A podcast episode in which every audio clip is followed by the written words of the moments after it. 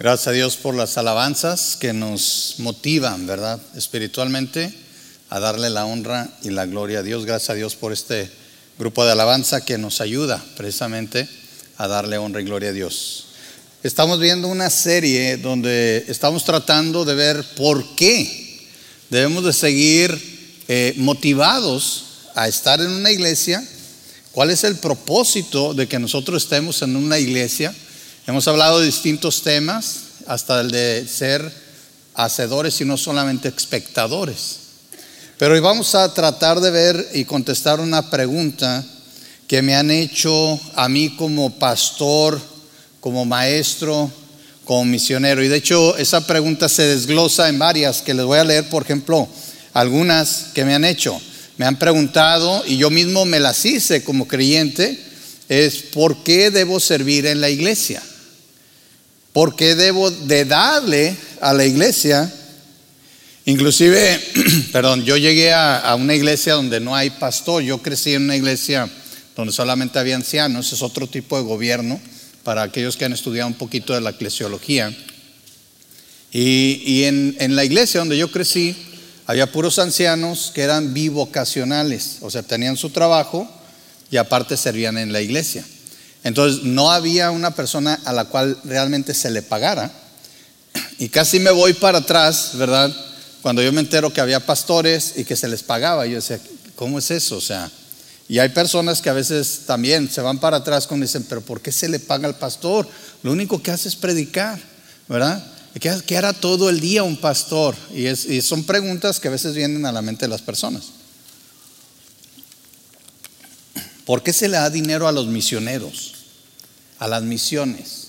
¿Por qué? Porque yo soy responsable de, mantener una persona que a lo mejor está en otro país o que está haciendo un cierto ministerio y, está trabajando, pero ¿por qué yo? O sea, ¿por qué tengo que ser yo el que le da? ¿Verdad? Son preguntas válidas. y quisiera poner en la pantalla estas preguntas. ¿Cómo nos sentimos nosotros aquí? como Calvary, como iglesia. ¿Cómo nos sentimos cuando Dios demanda tiempo de nosotros? ¿Cómo nos sentimos cuando Dios demanda nuestros recursos? ¿Por qué le tengo que yo dar a la iglesia? ¿Que no es suficiente solamente con ir? No les estoy haciendo ya un favor con estar aquí, ¿verdad? y estar sentadito aquí, es más, aplaudo bien padre cuando estamos cantando. Yo soy el que le pone el ambiente, dicen algunos, ¿verdad? Aquí a las alabanzas. ¿Por qué tengo que hacer esto? Miren, son preguntas válidas, son preguntas que merecen una respuesta y podemos empezar a contestarlas con otra pregunta o con otra serie de preguntas. Fíjate bien la pregunta que ahora yo siento que a veces Dios nos puede regresar. ¿Con qué propósito estás tú aquí? Y me refiero aquí en, Calvary, en esta iglesia, pero también con qué propósito estás tú aquí en este mundo. ¿Con qué propósito te salvó Dios? Saben, hay una frase, ¿se han oído la frase la última Coca-Cola del desierto? Eh? ¿Se, la han oído? ¿Cuántos la han, oído? Levante la mano. Y a veces decimos, no, te sientes la última Coca-Cola del desierto, ¿verdad? ¿Por qué? O sea, hay algunas hasta le agregan la última Coca-Cola helada en el desierto, fría, ¿verdad? Así como para ponerle así más énfasis. A veces pensamos, y de hecho hay alabanzas, tristemente hay alabanzas que, que hacen un énfasis en que Dios nos salvó porque Dios nos necesita. De hecho, había, les he platicado tal vez en otra ocasión, de una alabanza que yo oí una voz que decía que Cristo prefirió morir en la cruz antes de pasar una eternidad sin mí. Así dice la canción. Y yo me quedaba, say what? O sea, ¿cómo? Eso no es cierto. ¿Sabe que Dios tiene un propósito? Y la Biblia nos enseña, Dios tiene un propósito, pero la Biblia nos enseña que Dios nos amó de tal manera que, que dio a su Hijo unigénito. Pero según Efesios, en el capítulo 1, léalo, y siempre dice que todo lo que Dios hace, aún el salvarnos, es para alabanza de la gloria de su nombre. Es para la gloria de Dios. Yo recibo un beneficio del amor de Dios para la honra y la gloria de Dios. no porque Dios no se haga vivir una eternidad sin mí. Eso es muy egocéntrico. Acuérdese, el centro de todo no somos nosotros. El centro de todo es Dios. El centro de todo es nuestro Señor Jesucristo. El centro de cualquier cosa que hagamos tiene que ver con el hecho de que Dios nos amó tanto que mandó a su Hijo unigénito también para hacernos parte de su iglesia, la novia de Cristo, por el cual el Señor dio todo. Pero siempre es para la honra de la gloria de su gracia. ¿Sí? Hay dos versículos claves que vamos a ver hoy. El primero está en Primera de Juan 2.17. Fíjese lo que dice Primera de Juan 2.17. Aquí va a aparecer en pantalla, pero también si tiene su Biblia, búsquelo. Yo voy a leer de la nueva traducción viviente, que dice, y este mundo se acaba, junto con todo lo que la gente tanto desea. Dice la reina Valera, el mundo pasa y sus deseos, ¿verdad? Pero esto está bien claro, pero el que hace lo que a Dios le agrada, el que hace la voluntad de Dios, ¿qué dice? Vivirá para siempre. Este mundo va a pasar.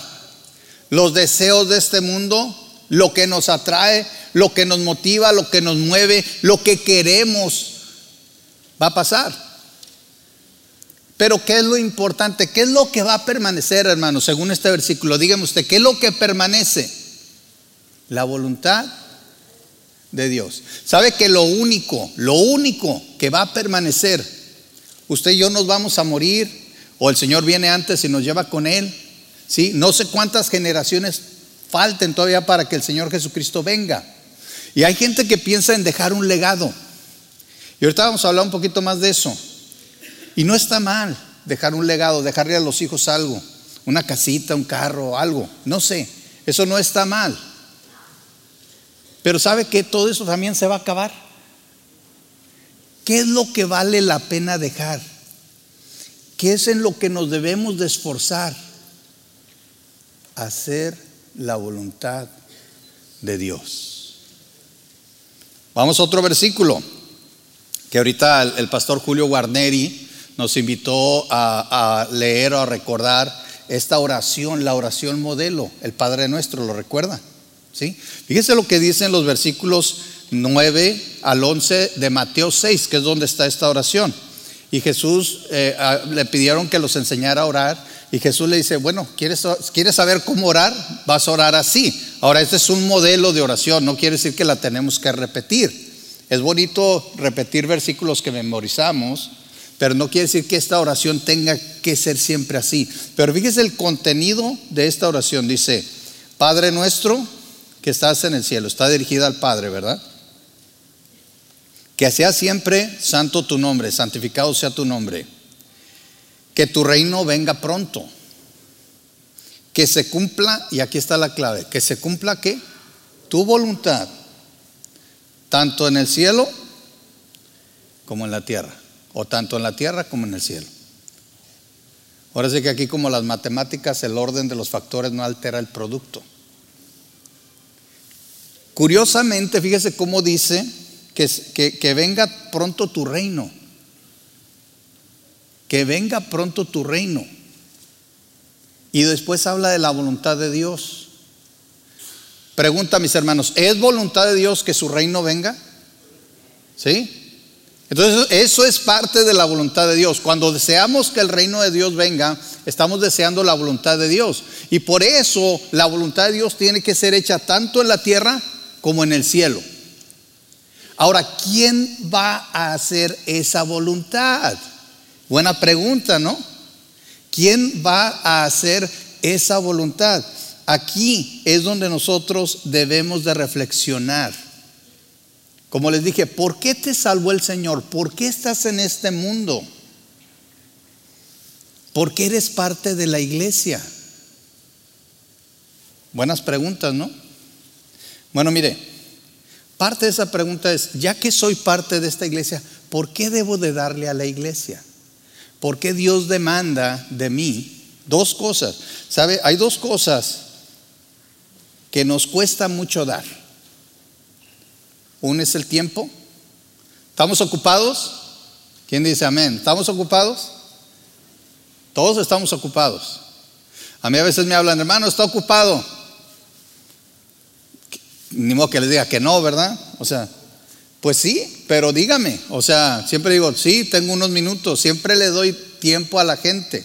Al menos de que esté en medio de una junta, ahí sí no puedo, ahí le mando un mensajito, ahorita te hablo, lo que sea. Pero de que estamos ocupados, estamos ocupados. Pero hay otra cosa, y esta es la que más cuesta, creo yo, en muchos casos. Dinero es el segundo. Nos pide Dios nuestro tiempo, pero también nos pide nuestros recursos. Y vamos a preguntarnos, ¿por qué debemos de dar a la iglesia? Por ejemplo, vamos a comenzar con la primera. ¿Por qué debo dar mi tiempo a la iglesia? El tiempo, por ahí alguien salió con, este, con esta frase, time is money, ¿verdad? El tiempo es dinero. Entonces, básicamente para esta persona, tiempo y dinero es básicamente lo mismo. Pero nosotros como creyentes tenemos que preguntarnos, ¿por qué debo de dar mi tiempo a Dios? ¿Por qué debo dar mi tiempo a la iglesia? ¿Saben? Tenemos un, problema aquí. Hay gente que, ha dicho, bueno, es que yo por eso, por eso le pagamos al pastor. ¿Sí? O sea, ¿por qué quieren que yo me ocupe? Ahí está el pastor, que el pastor lo haga. Dígame usted, ¿desde cuándo los pastores somos omnipresentes?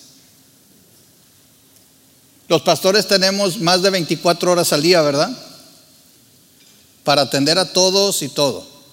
Los pastores somos omniscientes, ¿verdad? Lo tenemos que saber todo. ¿Estamos de acuerdo? Tampoco el líder, dice mi hermano, sí. ya me metiste en problemas, hermano. También los líderes, a veces los líderes de los grupos eh, de conexión, los grupos de crecimiento. ¿sí? También ellos tienen que saberlo todo, también tienen que ser omniscientes los diáconos, todos los que servimos en alguna posición aquí. Hay personas que dicen, es que para eso están ellos. ¿Será? Entonces, si tú eres un miembro de la iglesia, no tienes, no tienes de qué preocuparte. Todo lo va a hacer alguien más. ¿Estamos de acuerdo? No. Fíjate, vamos a ver. Primero, una razón por la cual nosotros debemos de ponernos al servicio de Dios es que fuimos creados por Dios. Fíjate bien, fuimos creados por Dios. ¿Qué dice Efesios 2.10? Y aquí vamos a sacar varias verdades. Pues somos la obra maestra de Dios. Él nos creó, y dice esta versión, la nueva traducción viviente, Él nos creó en Cristo Jesús. Él nos creó en Cristo, de nuevo en Cristo Jesús a fin de que hagamos las cosas buenas que preparó para nosotros tiempo atrás. ¿Sí? Este versículo siempre me ha gustado mucho y lo uso mucho porque encierra mucha verdad. Nosotros fuimos creados, sabemos que físicamente fuimos creados por Dios, pero también aquí nos da otra verdad. No solamente Dios nos creó físicamente, sino que nacimos de nuevo en Cristo Jesús. ¿Para qué? A fin de que hagamos, dice, a fin de que hagamos las cosas buenas que Dios preparó para nosotros tiempo atrás. ¿Te acuerdas la pregunta que te hice, ¿por qué estás aquí? ¿Por qué estás en este mundo? Tú tienes propósito. Tú tienes propósito. Dios te salvó para que le sirvas. ¿Sí? ¿Sí oíste? Dios te salvó. Y es un privilegio.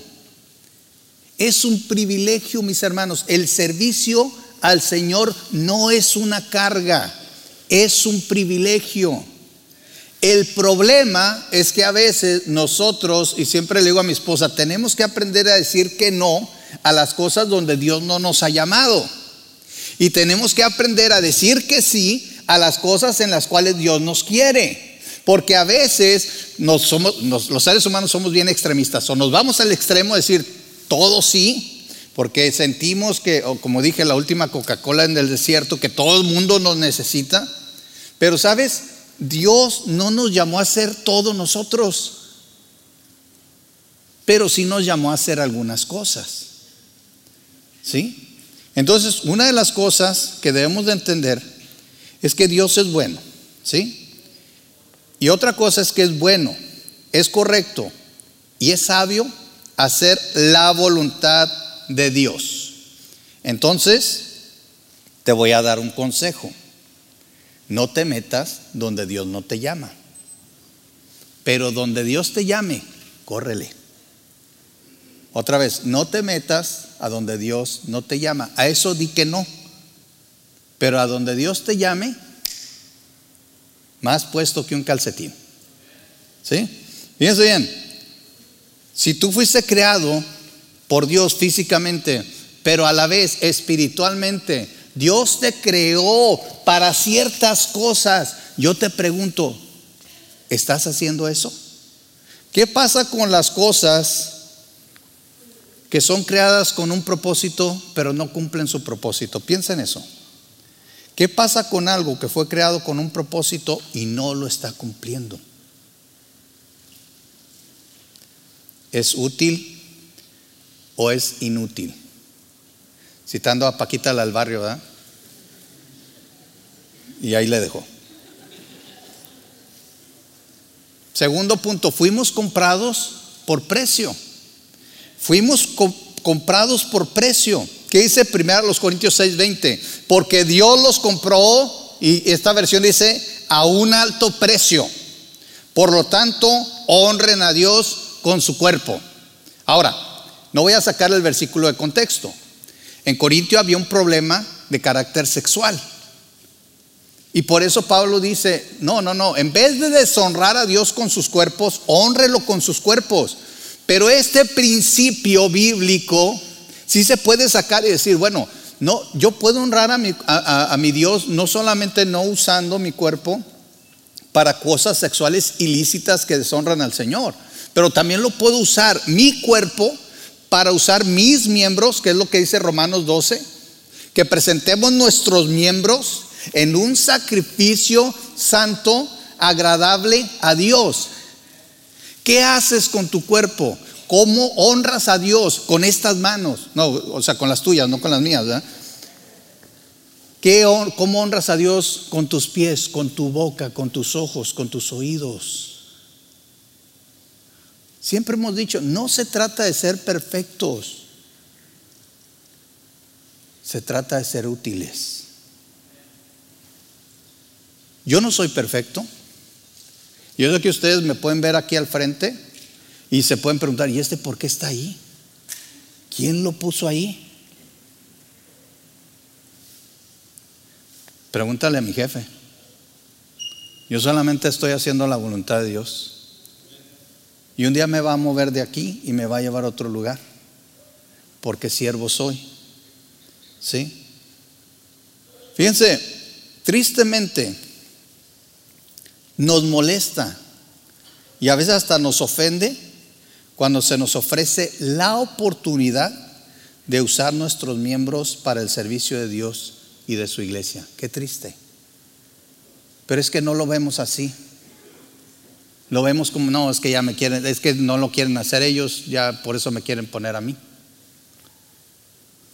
¿Sabes? ¿Sabes que la verdadera actitud de un creyente sería que cuando hay una oportunidad de ministerio, nosotros estuviéramos batallando porque se nos amontonan porque quieren servir. Eso debería de ser. Claro, ya lo dije, no todos estamos llamados a lo mismo. Esto que quede bien claro desde ahorita. No todos estamos llamados a lo mismo, pero todos estamos llamados para algo. ¿Sí? Si todavía no lo han notado, tu, tu cuerpo fue creado por Dios, tu alma fue salva por Dios Naciste de nuevo en Cristo para hacer la voluntad de Dios. Tú fuiste comprado a un precio muy alto. Eso es lo que vales para Dios. Muestra tu valor. Muestra lo que vales. No importa lo que valgas a los ojos de los demás.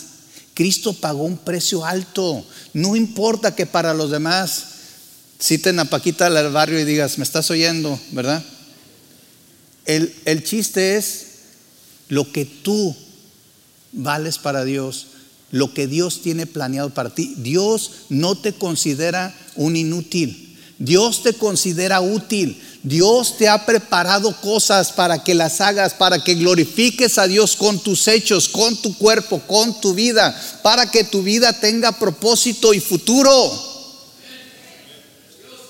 No te sientas perdido porque no sabes qué hacer. Yo he pasado por esas situaciones y a veces le digo, Señor, ¿qué pasa? Siempre me muestras qué hacer porque ahorita no sé exactamente qué hacer. Y eso me motiva a orar. Me motiva a escudriñar las escrituras. Busca la voluntad de Dios. Acuérdate, y este es el tercer punto, somos siervos. Yo soy un siervo, no el dueño o el amo. En pocas palabras, ni siquiera yo tengo poder para decidir qué hacer con mi propia vida. ¿Sí? Dice por aquí la palabra del Señor en Lucas 17, 7 al 10. Y este versículo, estos versículos se los dejo. Casi no voy a hablar de esto porque creo que se explican solos. ¿Quién de vosotros, dice el Señor Jesucristo, teniendo un siervo que ara o apacienta ganado, al volver él del campo, luego le dice, pasa, siéntate a la mesa. No le dice más bien, prepárame la cena, ciñete, sírveme hasta que haya comido y bebido, y después de esto come y bebe tú. ¿Acaso da gracias al siervo por, porque hizo lo que se le había mandado? Pienso que no.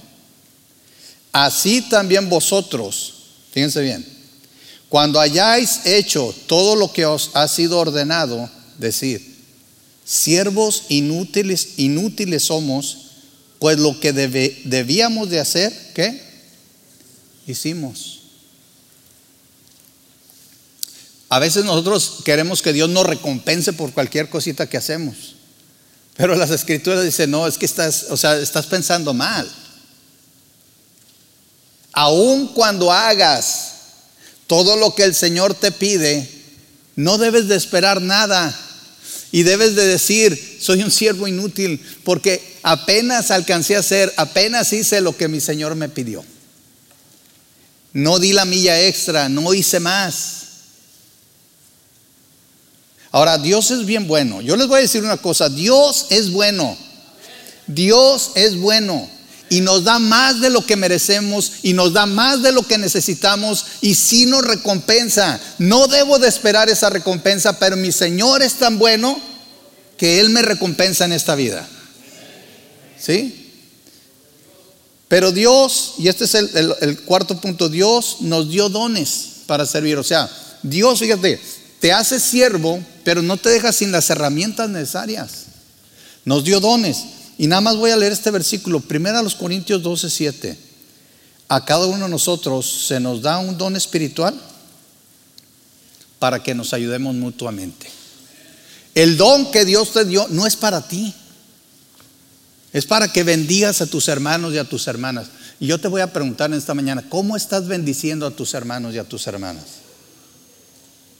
¿Cómo y si no estás, es que no estás usando el don que Dios te dio. Y yo sé, y no se sientan mal, pero si hay que hacer algo. Yo sé que hay personas aquí en esta mañana que no saben qué don tienen. El problema no es que no sepas qué don tienes, el problema es que no haces nada para saber qué, don tienes. Y un problema mayor los tienen los que ya saben qué don tienen, pero no lo están usando. Por todas estas razones, yo debo de servir a la iglesia. Primero, porque fuimos creados por Dios. Segundo, porque fui comprado por precio. Tercero, porque soy un siervo.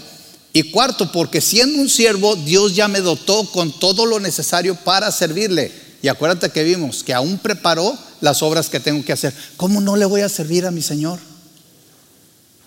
¿Qué excusa tienes para no hacer algo aquí? Esta es tu iglesia. Tú vienes aquí, tú disfrutas de muchas cosas. ¿A quién le gusta que le cuiden a sus niños, que los traten bien, que les enseñen una buena lección? A, ver, ¿les gusta a los padres? Que cuiden a sus jóvenes, que les enseñen bien. Pero que cuando hay una necesidad, cuando no hay maestros de escuela dominical, ¿sabes? Eso es lo más terrible. Que a veces vienen padres exigiendo el servicio de la escuela dominical, pero nunca dicen, oye, te falta gente, yo te ayudo. Con los jóvenes igual, con los adultos igual. Queremos abrir más grupos y nadie se anima a abrir sus casas. Todos quieren recibir alimento, pero nadie quiere ser el lugar donde el alimento se sirva. Pensemos. Y aquí es donde hablamos ahora de los recursos, porque abrir la casa no es fácil. A todos nos gusta nuestra, nuestra comodidad, ¿no? Nuestra privacidad. Nos gusta que nuestros muebles estén limpios, nuestra casa también. ¿Sí? Yo soy una persona, y muchos no me creen, yo soy una persona tímida. ¿Sí? No se rían. ¿Sí? Yo siempre digo, el Señor hizo una obra y cada vez que me subo a hablar o que cada vez que enseño, el Señor trabaja en mí. Ustedes, ustedes, ustedes no me conocen bien. Yo soy una persona que si llego a un cuarto, y creo que se los he dicho, y hay gente, yo me voy a poner una esquina ahí, donde, donde la gente no si, no, si se puede que no me hablen mejor. No porque no quiera a la gente, me da pena. No sé iniciar una conversación. Eso, eso lo hago porque el Señor me ha transformado. ¿Sí? si ustedes conocieran en la carne a Julio Varela, ustedes dirían, pues este que soy maestro, imagínense, soy, soy pastor. O sea, el Señor me sacó de lo que yo era y me ha transformado. Pero el Señor quiere cambiarnos no solamente de esa manera, de muchas maneras. Y sabes, nosotros vivimos en un mundo donde el dinero es necesario. ¿Cuántos de ustedes van a Walmart y dicen, voy a llenar estas bolsas, que Dios te lo pague? ¿Qué le van a decir? Policía, acá hay un loco, ¿verdad? El dinero es necesario, pero el dinero es una herramienta. El dinero es una herramienta. Fíjese, el dinero no es malo. ¿Estamos de acuerdo? El dinero no es malo. ¿Qué es lo malo? El amor al dinero. ¿Qué dice 1 Timoteo 6:10? Pues el amor al dinero es la raíz de toda clase de mal. Y algunas personas en su intenso deseo por el dinero se han desviado de la fe verdadera y se han causado muchas heridas dolorosas. Es como darle a un niño, un niño pequeño, un cuchillo o unas tijeras. Si no las sabe usar, ¿qué va a pasar? Se va a lastimar. El cuchillo en sí no es malo, es una herramienta y nos ayuda mucho y nos saca de apuro. Las tijeras igual. Pero cuando no lo sabemos usar, cuando no entendemos que es una herramienta y no un fin, oye bien, tú trabajas para tener una herramienta que te va a ayudar en esta vida, no es tu fin. Tú no estás aquí para trabajar hasta que caigas muerto, solo para acumular una herramienta que ya dijimos, ¿qué pasa con algo que tiene un propósito y no se usa? El problema el problema no es que te molesten cuando te piden dar una ofrenda, un diezmo a la iglesia. El problema es que aman más al dinero que a Dios. Por eso te molesta. hombre, ya están otra vez hablando de dinero. Otra vez, puro dinero ahí, pura sacadera de dinero. En primer lugar, nadie te está obligando. Muchas veces se presenta la oportunidad de dar. Muchas veces se presenta la necesidad. Pero a veces nos sentimos atacados porque es un punto donde nos duele. Es que te amas más de lo que amas a Dios o que no confías en Dios. Puesto de una manera más simple, tú no le crees a Dios. ¿No le crees que lo que tienes es de Él? ¿No le crees que Él es el que te provee? ¿Y no le crees que cuando Él dice, dame, porque yo te puedo regresar más, porque yo soy tu proveedor. Como dice Pablo, porque Dios suplirá todo lo que os falta conforme a sus riquezas en Cristo Jesús. No lo crees. Punto dos, ¿por qué debo dar mi dinero a la iglesia? Porque todo lo que tenemos le pertenece a Dios. ¿Qué dice Salmo 24.1? La tierra es del Señor y todo lo que hay en ella, el mundo y todos sus habitantes le pertenecen. O dice otra versión, y todos los que en ella habitan. Tú eres de Dios, ya lo vimos anteriormente. Pero por si te quedaba duda, también todo lo que está aquí es de Dios. Dice aquí todo lo que hay en ella. Y claro, podríamos pensar en las cuestiones naturales, pero todo es de Dios. ¿Sabes que Dios puede destruir todo así? Él puede hacer descender fuego del cielo y acabar con nosotros, con estas bancas, con este edificio, con todos los bancos. ¿Sabes que Dios puede hacer eso? Y no nos va a pedir permiso. Si Él lo quiere hacer, lo va a hacer. A veces somos tan arrogantes. Yo soy una persona así. Yo voy a reconocer, he sido arrogante delante de Dios. Porque a veces pienso que si yo hago algo, Dios, ¿por qué? O sea, tiene que salir bien. Mi primera lección fue cuando estaba estudiando la ingeniería. Un, profesor me dijo, si yo quiero, yo te repruebo. Y, yo lo confronté, le dije, ¿pero por qué? Si yo hago mis tareas, paso mis exámenes, ¿por qué me va a reprobar? Es más, no puede reprobarme. ¿Qué creen que pasó ese semestre? Y no nada más eso, le dijo a sus amigos, otros profesores. Yo que nunca había reprobado ni un examen, cuatro materias reprobé. ¿Cómo creen que me cayó eso? ¿Saben a dónde me llevó el Señor? Me llevó de rodillas. Y yo estudiaba y no pasaba, y estudiaba y no pasaba, y, yo dije, Señor, ¿qué está pasando? Y el Señor me hizo reconocer, es que tú estás confiando en ti. Yo, el único que puede cambiar el corazón de este profesor soy yo, no tú. ¿Y saben qué empecé a hacer?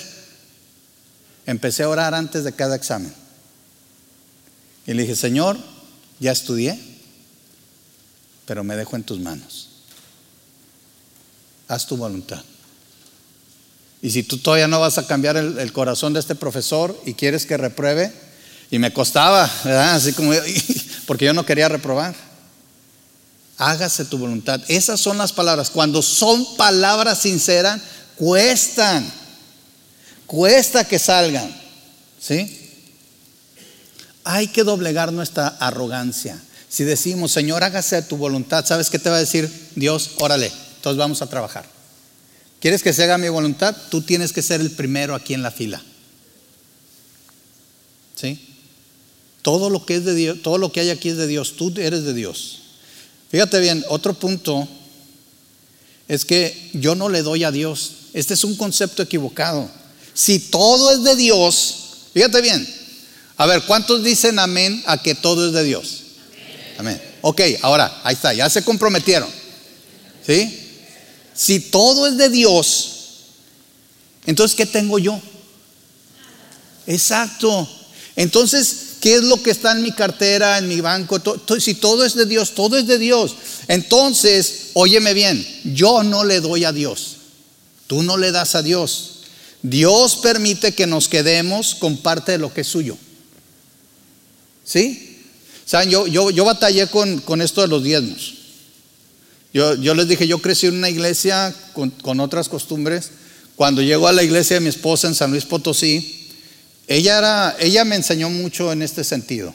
Ella siempre recibía su dinerito, sacaba su diezmo, lo tenía ahí en un sobrecito y ya estaba listo. Y yo, ¿verdad? Como buen ingeniero con los números y todo, yo digo, ¿y eso? Es mi diezmo. ¿Cómo? Sí, el, 10% de lo que gano ahí está. Y el 10% dije, ¿verdad? Dije, tanto. Y dije, y luego, entonces yo también tengo que dar el diezmo. Me dice, pues es, eso, es entre tú y Dios. Y comencé a investigar. Y comencé a investigar. Y oía todo, todo, todo tipo, no, es que el diezmo es del Antiguo Testamento, eso, ya, ya no estábamos bajo la ley, por eso ya no hay que darlo. ¿Sabe que Abraham dio el diezmo? Y todavía no existía la ley.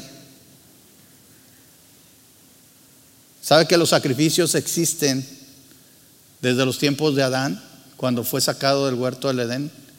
Y de hecho el primer sacrificio fue en el huerto. ¿Sabe que la gente daba más del diezmo? Y sabe que Jesús dijo, si te fue dicho, ¿sí? No, no, cometerás adulterio, pero tú miras a una mujer con tus ojos para codiciarla. Jesús vino a poner un estándar por encima de la ley. Entonces, yo entendí lo siguiente, el diezmo no es una cuestión de la ley, es una cuestión del corazón. Abraham se comprometió a darle a Dios el 10% y nadie se lo pidió. Y si hablo de la ley, Jesús me enseña a andar por encima de la ley, porque Jesús ya cumplió la ley. Entonces yo entendí que el 10% es lo mínimo.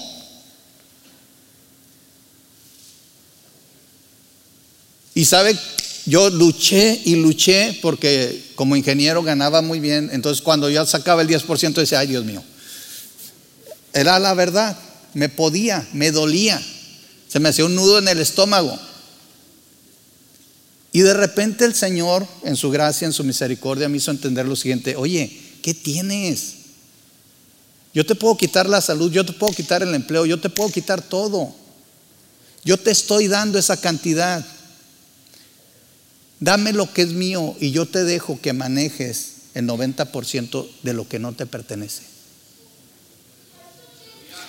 ¿A qué le dirías a una persona si viene y te dice, te voy a dar el 90% de lo que es mío? ¿Qué le dirías? ¿Que sí o que no? Nada más quiero que lo manejes bien. ¿Sí? Yo no entendía que el dinero era de Dios. Yo decía que todo era de Dios, pero yo decía, no, todo es de Dios menos esto, esto es mío. Dios me hizo entender lo siguiente, yo no le doy a Dios, porque a Dios ya le pertenece, yo me quedo con el 90% de lo que es de Dios, para manejarlo según su voluntad. ¿Sí? Cuando un misionero vino y, me pidió ayuda, yo también dije, ¿y por qué le tengo que dar? Yo no entendí que según Filipenses capítulo 4, y léalo, Pablo dice, yo sé tener necesidad y, sé tener abundancia. Yo no estoy buscando sus dádivas, pero cuando ustedes dan, ustedes llevan fruto delante de Dios, una ofrenda agradable delante de los ojos de Dios, un olor grato. Cuando tú das a las misiones, tú estás llevando fruto. Una cosa es el diezmo, otra cosa son las ofrendas. Démosle al Señor lo que es de Él. Y fíjate bien, este es mi último punto. Y entendamos que Dios va a proveer para nuestras necesidades y demos también nuestras ofrendas. Dios es el que provee para mis necesidades. Amén. Dios, Filipenses, acuérdese de leer Filipenses luego, pero Filipenses 4:19 dice, y este mismo Dios este es Pablo hablando, honrando a los filipenses diciendo, hicieron bien en dar, hicieron bien en dar, porque dando, dándome a mí como siervo de Dios, ustedes llevan fruto. Y dice Pablo, y este mismo Dios, quien me cuida, suplirá todo lo que necesiten de las gloriosas riquezas que nos ha dado por medio de Cristo Jesús. ¿Te crees a Dios? Fíjate bien, cuando vamos a hablar de dar, nuestro tiempo y nuestro dinero, no se trata de poner en riesgo a nuestras familias. Nuestras familias necesitan tiempo. Nuestras familias necesitan que cubramos sus necesidades. Nunca, óyeme bien, nunca sacrifiques en vano a tu familia. Suple para tu familia. Suple de tiempo. Suple de lo necesario, de lo que necesitas. De lo que ellos necesitan. ¿Sabes por qué muchos, muchos hijos de pastores, misioneros, aún de personas fieles a la iglesia, no quieren nada con, con la iglesia? Porque los papás los sacrificaron en cosas que Dios no les pidió. Porque se envolvieron en tantas cosas que no tenían tiempo para su familia. Porque dieron en cosas donde Dios no les pidió y no suplieron para sus familias. Tenemos que ser sabios. Fíjate bien, se trata de darle a Dios lo que es de Él, su diezmo. Y después, administrar lo mejor posible con sabiduría y delante de la presencia de Dios el 90% para cubrir nuestras necesidades, las necesidades de nuestra familia, necesidades, fíjate bien. Y después ofrendar, una vez cubiertas nuestras necesidades de lo que Dios nos deje, ofrendar como Dios nos dirija para las misiones, para proyectos, para hermanos en necesidad, etcétera. Hermano, ¿me va a alcanzar? Sí. sí te va a alcanzar. Porque si eres sabio y solamente pones el dinero donde Dios te indica, Dios no te va a pedir más de lo que Él te provee. ¿Me estás? ¿Sí, sí estamos en eso? Porque Dios suplirá todas nuestras necesidades en Cristo Jesús. Y parte de eso es que Dios, como dije, es tan bueno que cuando te pide hacer algo, Él te da para hacerlo. Él solamente quiere que seas ese, ese siervo fiel que dice, ah, Señor, tú quieres que este lo ponga acá, lo pongo acá. Quieres que este lo mueva para acá, lo muevo para acá. Pero esto lo provee el Señor. Él no te va a hacer que saques dinero debajo de las piedras. Ya con esto termino. ¿Sabes que Dios siempre le ha pedido a su pueblo? Dios siempre le ha pedido a su pueblo. Y en cuanto a pedir bienes, qué bueno sería que se repitiera lo que pasó con el pueblo de Israel cuando estaban juntando para el tabernáculo. ¿Recuerdan eso? Primero, tenían suficiente gente que dedicó su tiempo, pero también tuvieron suficientes recursos. Fíjate lo que dice la palabra de Dios en Éxodo 36, 2 al 7. Se los leo. Así que Moisés mandó llamar a Besalel y a, Oliab y a todos los que a todos otros a quienes el Señor había dotado de modo especial, ¿te suena familiar? El Señor había dotado de modo especial y que estaban ansiosos por ponerse a trabajar. Moisés les entregó los materiales que el pueblo de Israel había donado como ofrendas sagradas para completar la construcción del santuario. Sin embargo, el pueblo seguía entregando ofrendas adicionales cada mañana. Finalmente los artesanos que trabajaban en el santuario dejaron su labor fueron a ver a Moisés y le informaron, la gente ha dado más de lo necesario para terminar la obra que el Señor nos ha ordenado hacer. Entonces Moisés dio una orden y se envió el siguiente mensaje por todo el campamento. Hombres y mujeres, no preparen más ofrendas para el santuario, ya tenemos lo suficiente. Por lo tanto, la gente dejó de llevar sus ofrendas sagradas y sus contribuciones fueron más que suficientes para completar todo el proyecto. ¿Te imaginas? ¿Te imaginas? Que cada vez que hay algo, que cada vez que hay una, necesidad tuviéramos que decir, ya no traigan hermanos. Y te fijaste que aquí hay dos tipos de personas, personas que pusieron su tiempo, los, artesanos. Dios los llamó y Dios los dotó. No todos eran artesanos. Así como no todos vamos a servir en la misma capacidad, pero todos estuvieron dispuestos a servir en lo que Dios les indicó. A los que Dios les pidió dar, trajeron en abundancia, hasta el punto que los pararon. Terminamos con esta pregunta. ¿Qué tengo que realmente sea mío? Le llamamos mi tiempo, pero es de Dios. Le llamamos mis cosas, pero son de Dios. Tú eres de Dios. Amén. Si tú eres un hijo de Dios, no solamente Dios te creó, Dios te compró. ¿Qué te parece si aprendemos a darle a Dios lo que es de Dios? Como creyentes y como iglesia debemos aprender a hacer la voluntad de Dios en todo tiempo. Y de esa manera mostrar el reino de Dios a todos los que nos rodean. Les invito a que nos pongamos en pie. Y quiero dejar este momento, quiero dejar este momento para que adoremos al Señor. Ahorita mientras cantamos, yo quiero que pienses cómo el Señor te está llamando.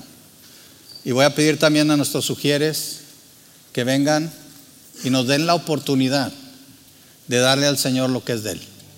Si ya lo hiciste electrónicamente, si ya lo hiciste en otra ocasión, está bien, no te sientas mal.